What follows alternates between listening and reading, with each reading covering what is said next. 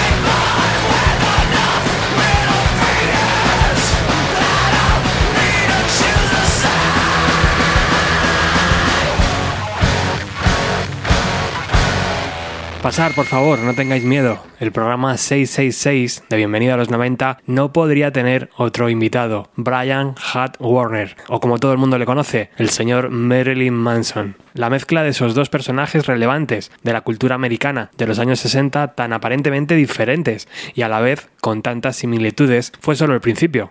Años antes, David Bowie ya lo había hecho, se había inventado un sinfín de personajes para expandir su música, pero ahora el mismísimo diablo se disfrazaba de estrella de rock y en los años 90 decidía que su objetivo para pasar un buen rato y divertirse serían los cristianos más conservadores de Estados Unidos. Pero el eco de aquellos conciertos donde la oscuridad reinaba sobre la luz, donde varios senadores y el Ku Klux Klan pedían la cancelación de aquellos espectáculos dantescos y donde el público escupía a un cantante porque éste lo pedía mientras posaba como Jesucristo, llegaron a todos los rincones del planeta. La juventud estaba rendida al nuevo Mesías y su plan para conquistarnos utilizando el rock and roll había funcionado. Si la gente va a odiarme, quiero que lo haga por las causas adecuadas, decía el cantante.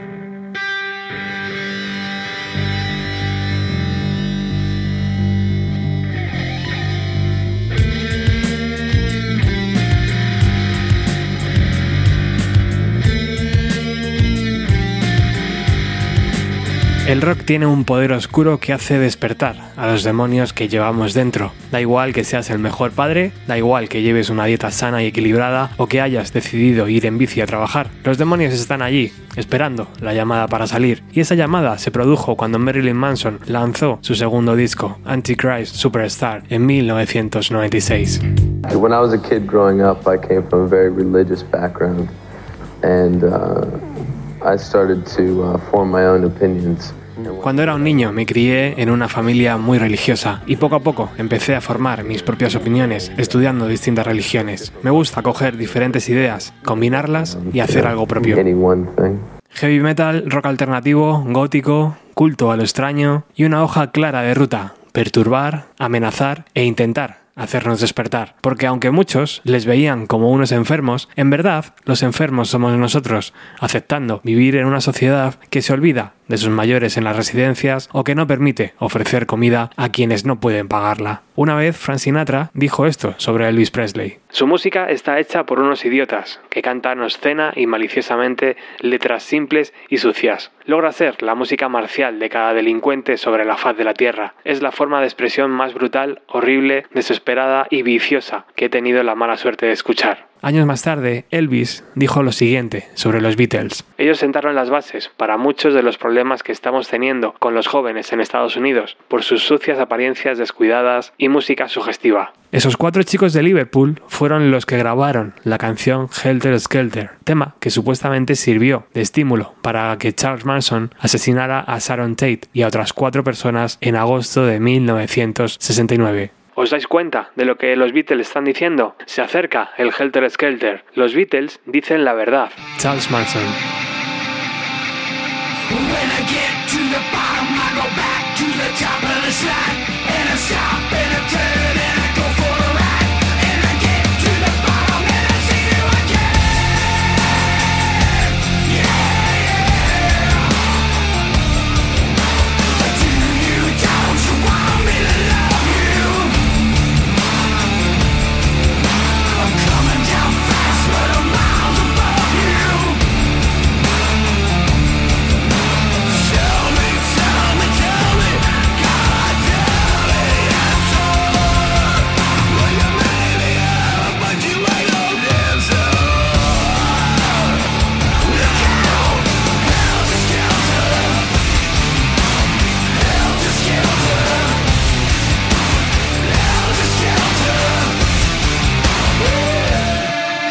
Rob Zombie y Marilyn Manson realizando esta versión de un clásico de los Beatles. Tengo aquí delante un libro que se llama La larga huida del infierno, lanzado en 1998. Una autobiografía de esta figura ya icónica, pero que en aquellos años fue como tener un grano en el culo para muchos. Marilyn Manson se convirtió en algo que no deseas ver, pero que no puedes dejar de mirar. Atentos a las siguientes frases. El grupo más enfermo jamás promovido por una compañía discográfica. Joseph Lieberman senador de Connecticut. De lo que ha aprendido del contenido de sus letras, así como de su conducta en el escenario, Marilyn Manson claramente se inclina por degradar a las mujeres, la religión y la decencia, mientras que promueven la adoración satánica, el abuso a menores y el uso de drogas. Estas personas están vendiendo basura. Es una prueba más de que los valores morales de la sociedad continúan desmoronándose. Frank Keating, gobernador de Oklahoma, Creo que es hora de que la gente proteste contra Marilyn Manson a lo largo de la nación. Esta cosa es lo más degradante e incita a las personas al asesinato y a la violación. Es increíble que aún así lleguen a lo más alto de las listas de éxitos y la revista Rolling Stone comente lo creativos que son. Pat Robertson. Normalmente no interfiero en el estilo empresarial libre, pero en este caso no puedo comprender el que alguien pague por ver esta porquería. Alderman Dry Clark Ni siquiera estaba enterado de la existencia de un grupo llamado Marilyn Manson hasta que hace dos o tres semanas nuestra oficina se inundó con llamadas quejándose sobre un concierto. Su mensaje es matar a Dios, matar a los padres y después suicidarte. Dale Sugars, senador de Michigan.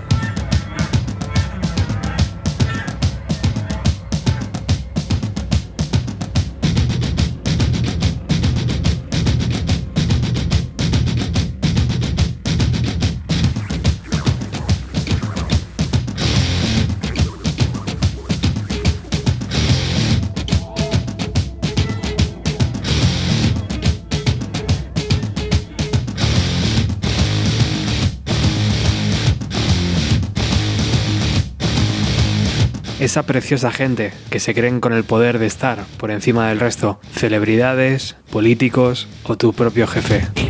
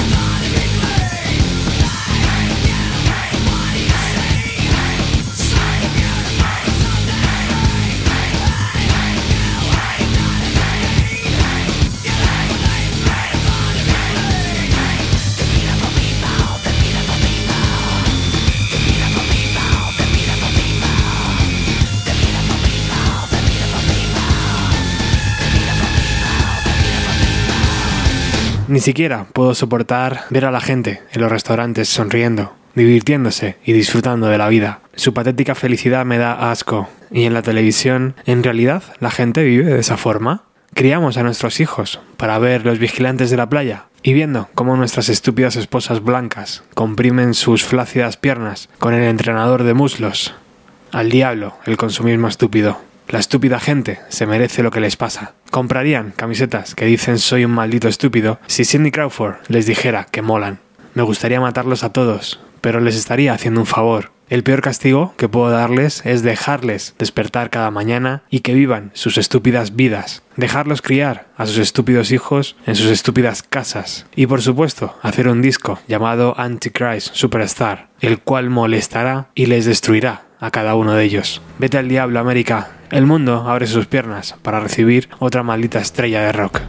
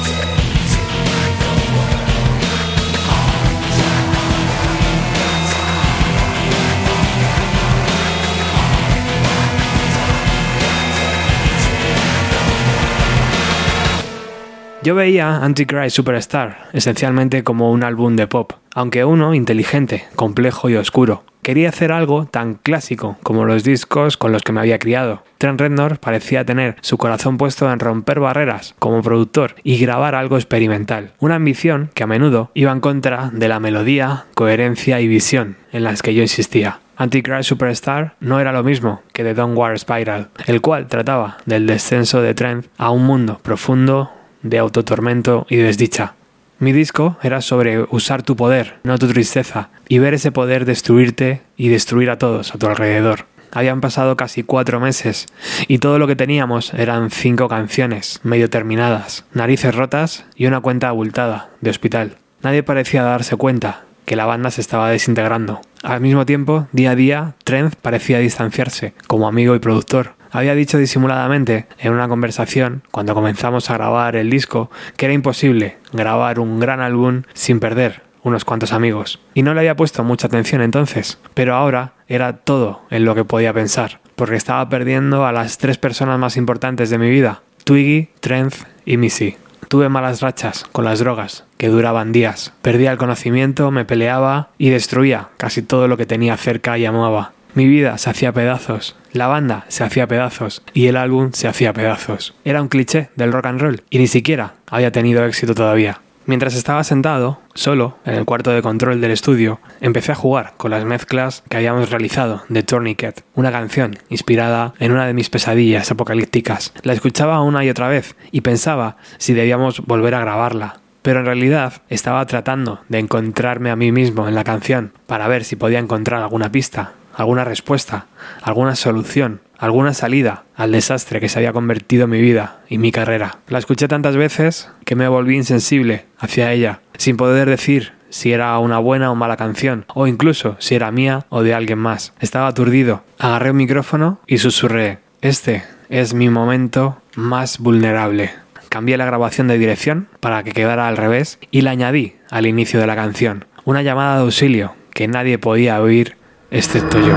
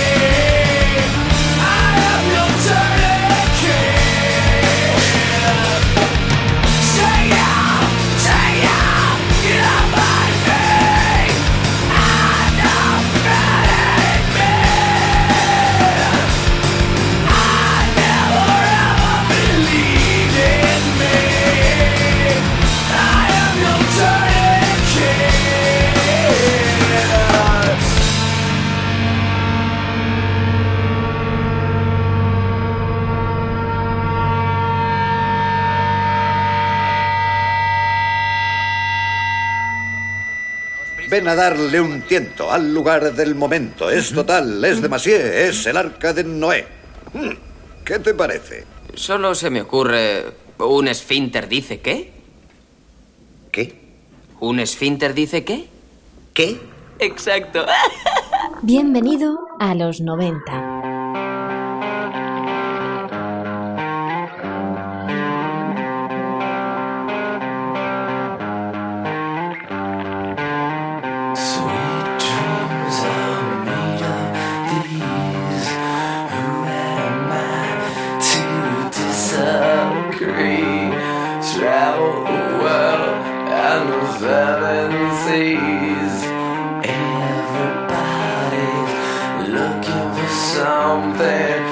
Imposible hablar de los primeros días de Marilyn Manson sin recordar su versión de Eurythmics, Sweet Dreams. Aquella canción cayó como lo hace una piedra en un estanque tranquilo, salpicando todo y a todos los que pasábamos por allí. Una argucia que sirvió como caballo de Troya y como bofetada a toda la nueva música que estaba sonando en la radio por aquel entonces. Blur, Oasis o Pulp. Manson no inventaba nada nuevo, pero sí recuperaba y dotaba al rock de la rebeldía y de la agresividad que parecía haber perdido. Además, como estudioso de la historia de la música, dotó a su personaje de la teatralidad que años atrás habían mostrado Jim Morrison, Robert Plant, Ozzy Osbourne o David Bowie. Um. Me encanta provocar a la gente para que piensen. Creo que esa es una parte saludable del entretenimiento que no logras cuando escuchas a las Spice Girls. Y eso es exactamente lo que pasó en mayo y en junio de 1997 en nuestro país, cuando Marilyn Manson nos visitó para presentar Antichrist Superstar. Canal Plus lo recogió así. Que el tío está tarao. Es algo fuera de normal, algo recomendable. Es muy fuerte. Me gusta que provoquen, que se jodan los conservadores. Sí, los gapos. Es irrepetible el tío. Es que es un grupo que hace lo que sale la polla.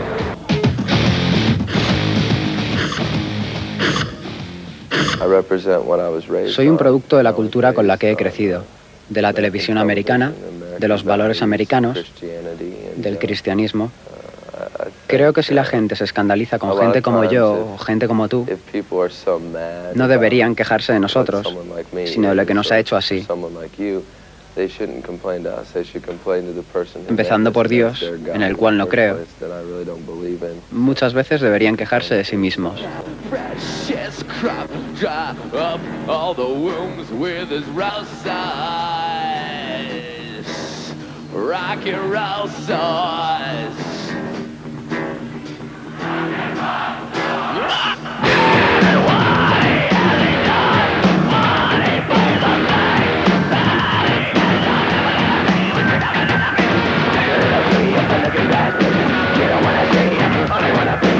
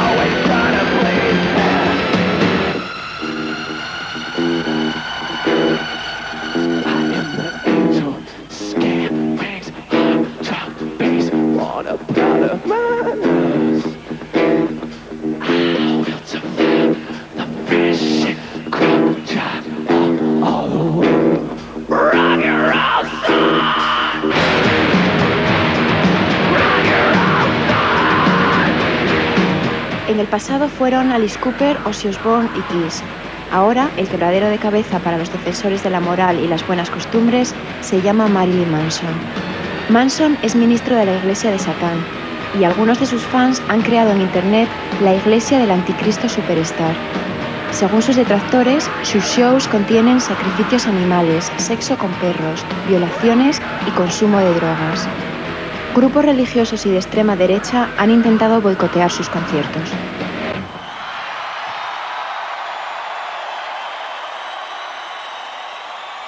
If you look at, you know, fairy tales or, you know, cartoons or children's stories of the Bible or any Si te fijas en los cuentos de hadas, en los dibujos animados, en las historias para niños, en la Biblia o en cualquier obra de ficción, el malo siempre ha sido el personaje más atractivo, con las cualidades más humanas, personaje con el que me puedo identificar con más facilidad que con el de héroe, que casi es inalcanzable y poco realista. El héroe, creo yo, es también un hipócrita en la mayoría de las historias, y por eso creo que cualquier artista se identifica siempre con aquello que el status quo identifica como negativo. Uno del censo intentó hacerme una encuesta. Me comí su hígado acompañado de habas y un buen Chianti.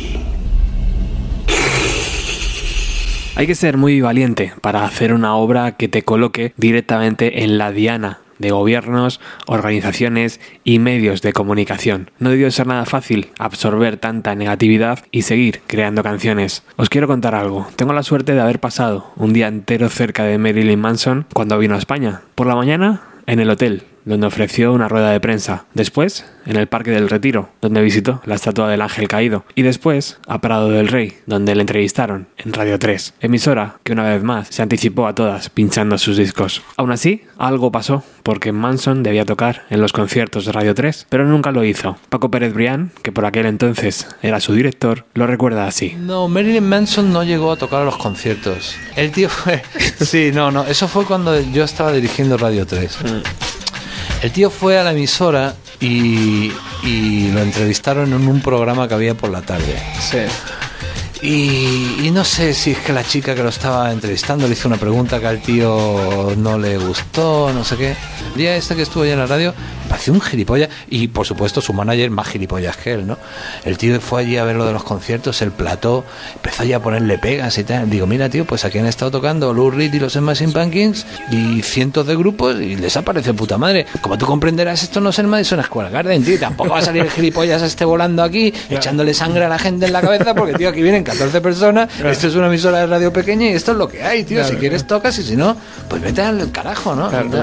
Y eso fue lo que pasó un poco. Yo creo que fue un soliviante así de, de- Y todo porque la chica le preguntó no sé qué del maquillaje. Yo, es, que, es que yo tengo una memoria fatal y muchas cosas se me olvidan. Yo a este Marilyn Manson lo veo más en Corazón de Verano que en, y en programas de estos del corazón lo veo porque ha asistido a, a- a un desfile de modelos o porque...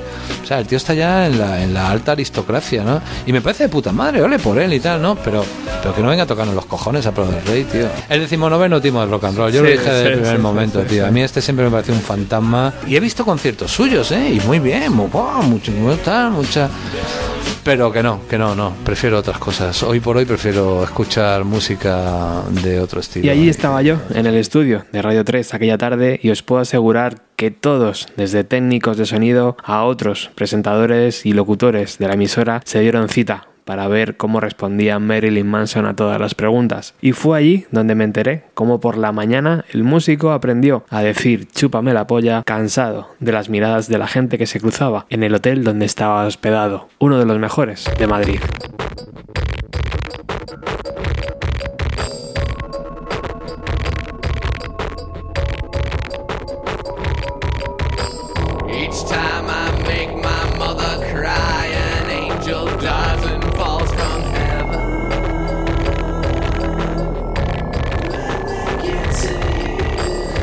Trent Reznor fue el productor del disco que se grabó en los Nothing Studios, donde se dice que la puerta pertenecía a la mansión donde Charles Manson asesinó a Sharon Tate. Pero si hubo una publicación en nuestro país que tuvo relación cercana con el artista, con Marilyn Manson, fue la revista Popular 1. En su número 277, de noviembre de 1996, César Martín escribía lo siguiente sobre Antichrist Superstar. Quienes crecimos fascinados con las locuras de Alice Cooper, vivimos con una intensidad fuera de lo común, el auge y la caída de James Addiction, y posteriormente nos dejamos arrastrar por la muralla sónica de Nights Nails, tenemos motivos sobrados para celebrar por todo lo alto la ansiada publicación de Antichrist Superstar. En una época como la actual, cuando la obsesión del 90% de los artistas es no comportarse como estrellas y no proyectar una imagen extravagante de sí mismos, cuando casi se había echado a perder el glamour y la provocación morbosa que también cultivaron personajes como Alice o Perry Farrell en el pasado, cuando los parámetros musicales por los que deambulan los grandes grupos del momento iban por el punk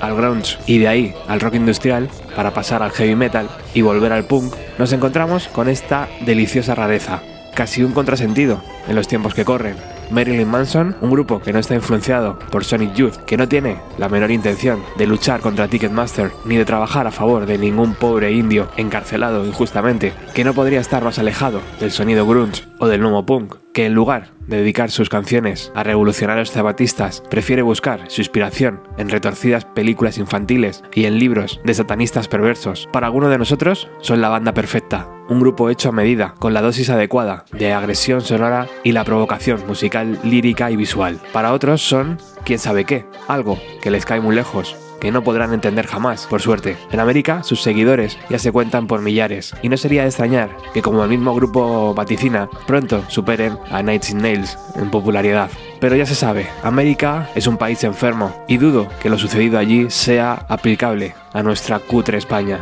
Aquí, el veneno de Marilyn Manson se va introduciendo poco a poco. Primero se editaron, con un exageradísimo retraso, sus dos primeras obras, Portrait of an American Family y Smell Like Children. Pero entremos de lleno en el disco. Antichrist Superstar es lo que esperábamos los fans de esta banda y mucho más. Un álbum más siniestro y agresivo, que los dos anteriores si cabe, más variado musicalmente, mejor producido y con una presentación extraordinaria. La prueba clara de que Marilyn Manson se encuentra justo ahora en un momento de creatividad desbordante. Su líder, el reverendo Mr. Manson, se revela en este disco indudablemente como el Perry Farrell de esta época y arrastra a sus fieles lacayos, Twiggy Ramírez y Madonna Wayne Gacy, los únicos que quedan de la formación original, a su propio infierno, que tiene algunos puntos en común con la legendaria pesadilla de Alice Cooper. Se trata de un disco bastante anticomercial, que casi carece de melodías tatareables, pero cuyos momentos emblemáticos, docenas de ellos, se te clavan en el cerebro y los arrastras durante mucho tiempo. La agresión sonora que alcanza en algunos temas, como el bombazo inicial y Hate Athen, es comparable a lo que nos ofrecen Night Nails, más dañinos. Pero el álbum no es solo una sucesión de guitarrazos infernales, hay mucho de eso, pero también encontramos organillos tétricos, atmósferas góticas, alguna caja de ritmos, desarrollos instrumentales enfermizamente cargantes, risillas desagradables, voces distorsionadas, melodías incómodas, arrebatos industriales, el rugido de masas histéricas. Es un disco para escucharlo de principio a fin, en soledad, y perderte dentro de él. No se trata de una colección de singles atractivos. De hecho, el álbum está planteado como una obra conceptual. Quienes sufren mareos cada vez que se pronuncia esta expresión ya pueden dejar de leer este comentario y correr a escuchar el nuevo single de su último grupillo poppy de moda. Este LP está dividido en tres ciclos, cuyo significado imagino que se encargará de ir desvelando el propio Marilyn Manson en entrevistas poco a poco. Y a nivel musical está planteado también como una unidad, un bloque compacto, enriquecido con todo tipo de matices. Mr. Manson se ha explayado a gusto y con la valiosa ayuda de nuestro Rednor que no solo produce, sino que también toca en varios temas. Dave Ogilvie y la mano derecha de Rednor, Chris Brenna, han creado un monstruo tan venenoso y fascinante como el ya clásico de Downward Spiral. No solo nos brindan fantásticos temas, como Portrait of American Family, también ofrecen nuevas texturas sonoras, mucha experimentación en el estudio y en definitiva, una producción de lujo digna de dos individuos tan especiales como Rednor y Manson. En este aspecto, Antichrist Superstar supera de largo el nivel alcanzado en Portrait, pero no hay que olvidar que aquel primer álbum ya estaba cargado de buenísimas canciones, que habrían resultado todavía más impactantes con la ayuda de una producción como esta. La conexión Alice Cooper está presente dentro del plano musical. La influencia de Night Nails obviamente está presente en todo el disco y también puede recordar a Prong en alguna pieza, como The Beautiful People. Pero por encima de todo destaca la personalidad del grupo y en especial de Mr. Manson, esa inclinación por las atmósferas siniestras y los ambientes góticos y esa utilización tan particular de las voces y de los teclados no la comparten con ningún grupo actual. Escuchad el inquietante Cryptochit con su extraña estrofa inicial, su inesperado cambio de tiempo, los latidos del corazón, ese organillo de ultratumba, la voz estresante del reverendo y atreveos a decir que nos encontramos ante un grupo del montón. Antichrist Superstar parece, por momentos, un álbum más cinematográfico que musical. Estás escuchando música, evidentemente, pero todas las texturas y matices te conducen por caminos desconocidos, como si estuvieses contemplando una película de verdadero horror.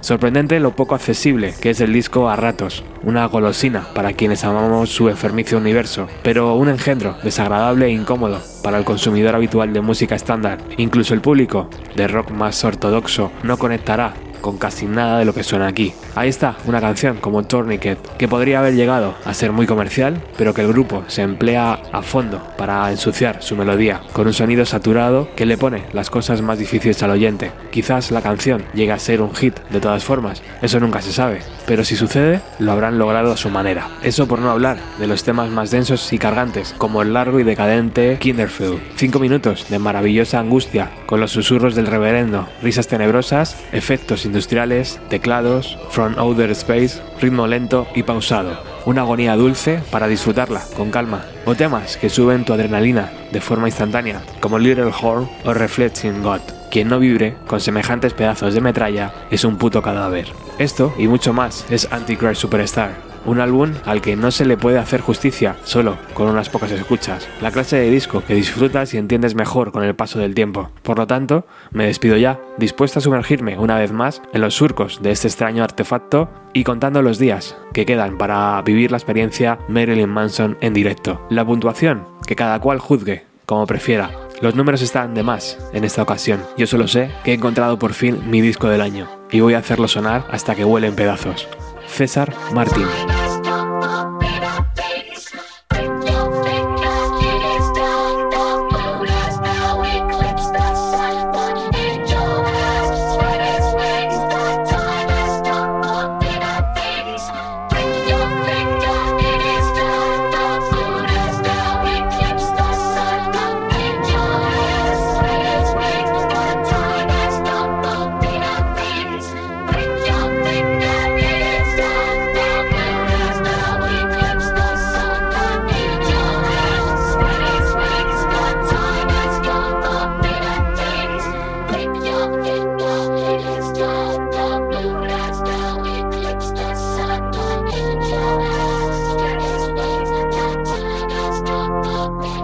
Sentado en el estudio, sentí cómo el peso de la inutilidad de este proyecto me aplastaba. Nos habíamos convencido de hacer un gran álbum, pero habíamos grabado uno terrible. Como una mosca en un anzuelo, sin importar cuánto moviera mis alas, me retorciera y luchara, no había forma de escapar. Estaba atado a una cuerda que no tenía forma de cortar. Había trabajado tan duro los últimos años solo para estar atrapado aquí, dudando de mi propia capacidad artística y de mi propia existencia.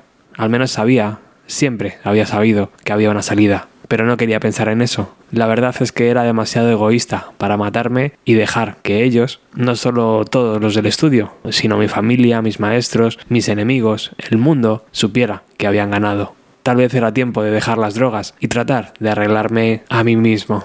Cambiamos de ingeniero de sonido y empezamos a trabajar duro. Cada vez que entraba en el estudio, en las semanas posteriores, me sentía progresivamente más animado. Estaba haciendo este álbum por mí mismo, sin mentores o managers. Mientras más me acercaba a terminar el disco, más se convertía en un imán, atrayendo a la banda de nuevo al estudio y uniéndonos. No extrañaba las drogas y ni siquiera me importaron las traiciones que continuaron hasta que entregamos el álbum a Interscope Records. Me había acostumbrado a la deserción, al abandono, a la deslealtad y a la hipocresía, y había llegado a entender que yo era más grande que todo eso.